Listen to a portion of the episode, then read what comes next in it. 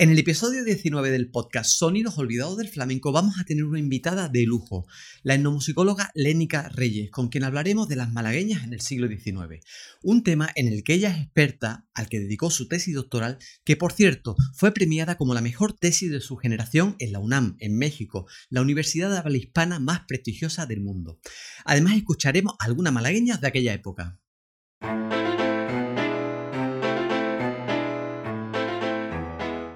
Sonidos escuchados. Sonidos disfrutados. Sonidos bailados. Sonidos relegados hoy al olvido. Pero es posible hacer algo por ellos. Hagamos memoria. Hagamos memoria.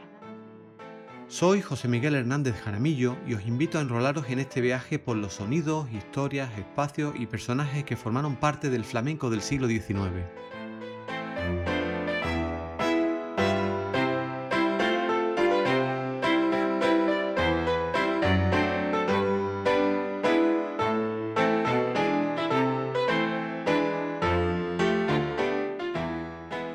Hola y gracias por escuchar un nuevo episodio del podcast Sonidos Olvidados del Flamenco. Hoy que estamos de aniversario, pues hace cuatro años se inauguró el proyecto Sonidos Olvidados en la Musicología Creativa, del cual este podcast forma parte. Y en este episodio vamos a hablar de una de las reinas del flamenco en el siglo XIX, un cante que quizás junto a las peteneras llevaron al flamenco a obtener una popularidad en España a finales del siglo XIX como creo que nunca más tuvo ni siquiera en nuestros días. Me estoy refiriendo a la malagueña, pero antes de entrar en materia, permíteme que te recuerde lo importante que es que compartas los episodios que te gusten con tus redes sociales y que te suscribas al podcast si no lo has hecho ya. Tienes distintas opciones, iTunes, Spotify, Google Podcast, Evox o el canal de YouTube Sonidos Olvidados en Musicología Creativa, dependiendo de cuál sea tu plataforma favorita. Para hablar de lo que supuso la malagueña en el siglo XIX es imposible hacerlo únicamente en este episodio, por lo que iré dedicando bastante más a comentar muchas historias alrededor de la malagueña, que son interesantísimas, y a ir escuchando algunos de sus sonidos olvidados, que hay muchísimos y muy interesantes. Y para hablar de la malagueña flamenca del siglo XIX, ¿quién mejor que la persona que nos acompaña en el episodio de hoy? Ella ha estudiado durante años las malagueñas del siglo XIX, no solo en su variante flamenca, sino en toda su dimensión y manifestaciones locales, tanto en España como en México. Y fruto de todo ello fue su tesis doctoral en etnomusicología en la UNAM, la Universidad Nacional Autónoma de México, titulada Las malagueñas del siglo XIX en España y México, Historia y Sistema Musical. Me estoy refiriendo a Lénica Reyes, que además obtuvo la medalla Alfonso Caso de la UNAM a la mejor tesis de su generación precisamente por este trabajo. Y la verdad que muy bien merecida esta medalla, porque esta tesis es impresionante, no solo por toda la cantidad de datos que Lénica recopiló, sino por los análisis que hace, unos análisis súper contemporáneos, exhaustivos, añadiendo técnicas estadísticas que dejan muy claro todo lo que ella está afirmando. Os la recomiendo, si podéis, la podéis descargar gratuitamente desde internet, es una gozada de tesis y me extraña que los estudios de flamenco recientes casi ninguno esté mencionando esta tesis cuando ha sido tan importante no solo para la música mexicana y española, sino también para el flamenco. Lénica, bienvenida y muchas gracias por aceptar la invitación a participar en este episodio del podcast. Muchísimas gracias a ti por la invitación. Es un placer estar aquí contigo y con la audiencia de compartir este momento. Como hemos dicho al inicio, hoy se cumplen cuatro años del proyecto Sonidos Olvidados en Musicología Creativa, del cual eres cofundadora, así que también felicidades. Muchísimas gracias. Sí, qué impresión. Ya son cuatro años de llevar a cabo este proyecto que es tan bonito y bueno, pues esperemos que se cumplan muchísimos más. Bueno, eh, quería empezar preguntándote por qué decidiste estudiar las malagueñas en tu tesis doctoral. Pues esa es una muy buena pregunta porque en realidad lo que yo quería hacer en la tesis doctoral era investigar las malagueñas mexicanas, la, estudiar la diversidad que hay en, en mi país de malagueñas y bueno, ver si podía más o menos replicar la metodología que había implementado en la tesis de maestría para investigar las peteneras en México. Pero al iniciar la investigación me di cuenta que no podía lanzarme al ruedo, digamos, no podía eh, eh, hacer eso sin previamente investigar las malagueñas en España del siglo XIX, porque me empecé a encontrar con, con información muy diversa, con muchísimos datos, y además también me encontré con que en realidad, aunque se menciona mucho, es una expresión musical que no estaba investigada en profundidad. Así que pues modifiqué mi tema de estudio y decidí investigar las malagueñas en España del siglo XIX. Bueno, yo sé que es muy complicada responder a esta pregunta, pero ¿cómo definirías brevemente a las malagueñas del siglo XIX en España? Bueno, las malagueñas son piezas musicales que tuvieron una gran presencia en España, en México y otros países de América, por ejemplo Venezuela.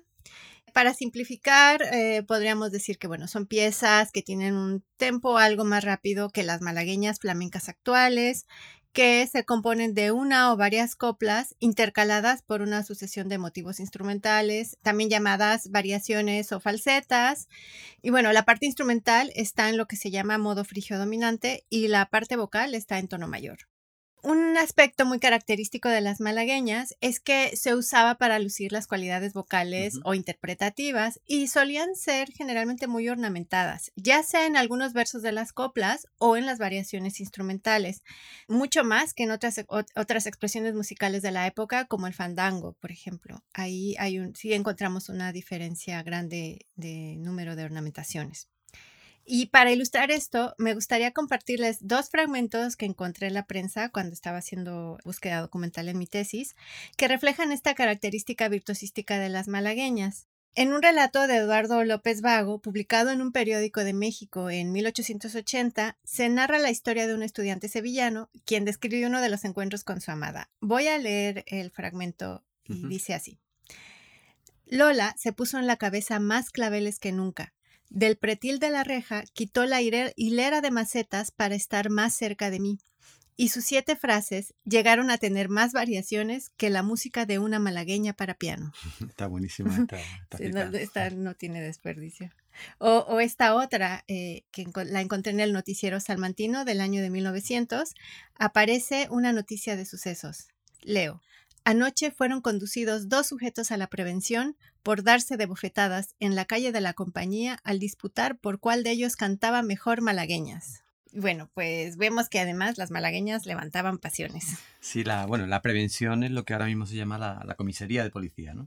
Sí, efectivamente. es que se, estaban pegando en la calle por ver quién cantaba mejor las malagueñas. Eh, bueno, también concluyes en tu tesis que las malagueñas fueron muy populares, ¿no? Uy, sí. En efecto, es una expresión musical que, estuvo muy de moda en el siglo XIX, que es una de las expresiones musicales más longevas, bueno, no sé si de las más longevas, pero ha sido muy longeva desde inicios del siglo XIX hasta la fecha sigue viva. Tuvo mucha, mucha difusión en España en el siglo XIX. Y cuando refieres a esa gran popularidad de las malagueñas en el siglo XIX, entiendo que no solamente te refieres a la malagueña flamenca, ¿no? Tengo que decir que las malagueñas en el siglo XIX no siempre fueron variantes flamencas. Estas formaron parte de las culturas musicales de distintas regiones de España y por lo mismo pues eran interpretadas con su estilo de cantar, con su dotación instrumental, pero eh, compartían estas estructuras que te comento. En tu tesis también me parece muy interesante el análisis que realiza de con qué técnica vocal se interpretaban las malagueñas de aquella época. ¿Puedes comentarnos brevemente cómo se cantaban aquellas malagueñas flamencas? Curiosamente no eran interpretadas necesariamente con una técnica vocal tal y como conocemos hoy día del, cante flamenco. Había una variedad de técnicas con las que podrían ser cantadas, por ejemplo, si eran cantadas en el teatro, eh, dentro de una zarzuela, que identificaba que se iba a cantar una malagueña flamenca y se cantaba con una técnica vocal propia de la zarzuela, incluso de la ópera.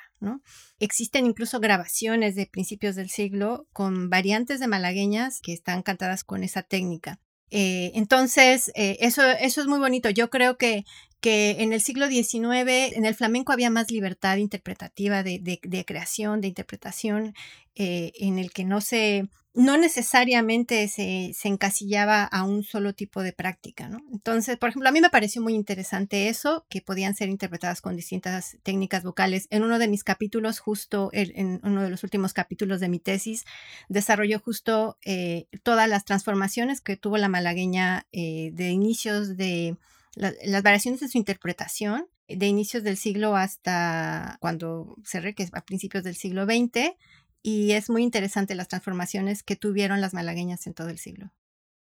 ¿Y en qué espacios se solían escuchar las malagueñas en aquella época? Pues podría decirte que ya para la segunda mitad del siglo XIX prácticamente estaban en todos los ámbitos performativos desde los escénicos hasta los domésticos, eh, militares, eh, religiosos, estuvieron prácticamente en toda la banda sonora de las personas en España en el siglo XIX.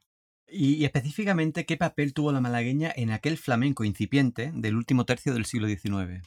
Pues creo que el papel de la malagueña ha sido fundamental en el, en el flamenco de esa época. Fue uno de los cantes más famosos, más preferidos del público y creo que junto con la petenera en la época de la flamencomanía fueron los reyes de la escena flamenca a veces los flamencos tendemos a pensar de que la malagueña únicamente estuvo en el flamenco y no, estuvo en muchas regiones de España, incluso hoy se conserva, por ejemplo, las de Canarias son increíblemente bonitas, en Valencia, en muchas otras regiones de España aún se conservan esas malagueñas.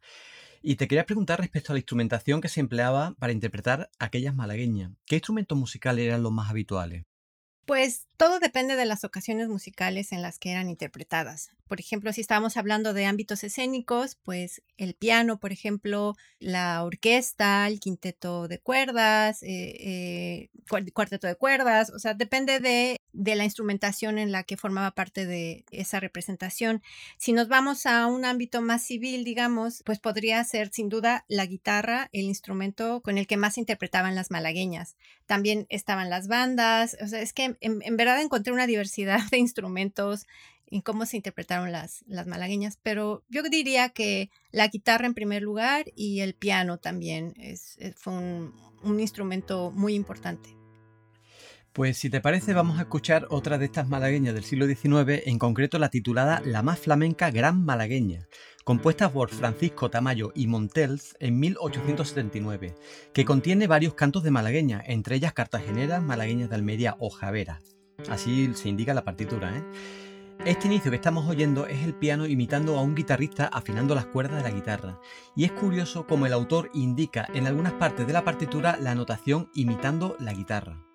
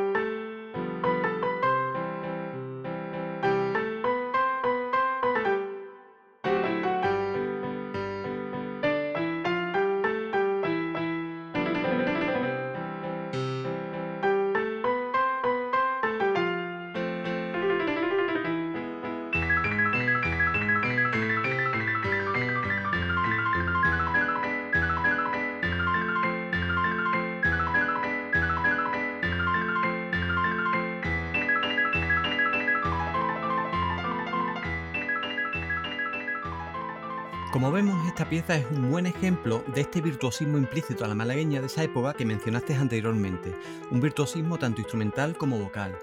Por último, ¿nos podrías hablar brevemente de algunas de las variantes de malagueñas que podemos encontrar en tu país, México, en la actualidad? Bueno, las malagueñas eh, en México podemos decir que encontramos ya variantes mexicanas desde más o menos como en 1840 y las encontramos en la Tierra Caliente, en, digamos en la parte de Michoacán, en México. Actualmente encontramos en la zona de la Tierra Caliente, en la Costa Chica, en, en la zona huasteca, la zona ismeña, o sea, eh, eh, hay distintas variantes y cada una son distintas, se, se, interpretan con una dotación distinta y todas son muy bonitas. Pero bueno, ahí hay, les digo que, que lo que yo quería era, era investigarlas en conjunto, ¿no? Pero primero me, me di cuenta que lo que habría que hacer era primero enfocarme en las del siglo XIX. Sí, algunas de estas variantes son, como dices, preciosas y muy, muy parecidas a las nuestras. ¿no? Pues Lénica, es muy interesante todo lo que nos estás compartiendo y si te parece te iré invitando a futuros episodios donde podemos abordar con algo más de profundidad algunas de las cosas tan interesantes que nos has contado en esta primera probadita, sobre todo sobre cómo eran las malagueñas de aquella época y qué papel ocuparon, no solo en el flamenco, sino dentro de la música española o la de México. Muchas gracias de nuevo y ojalá nos veamos por aquí muy pronto. Muchísimas gracias, gracias por la invitación y pues muchos saludos a toda la audiencia que, que nos escucha. Bueno, pues ha sido todo un lujo poder tener a una experta en el tema y conocer algo más sobre aquel flamenco de nuestros tatarabuelos. Si te ha gustado el episodio, te agradecería que corrieras la voz para que otras personas también puedan disfrutarlo. Y si quieres recibir notificaciones cuando se publican los nuevos episodios o escuchar los episodios anteriores, no olvides de suscribirte al podcast en tu plataforma de podcast favorito. Os espero en este espacio de nuevo en dos semanas.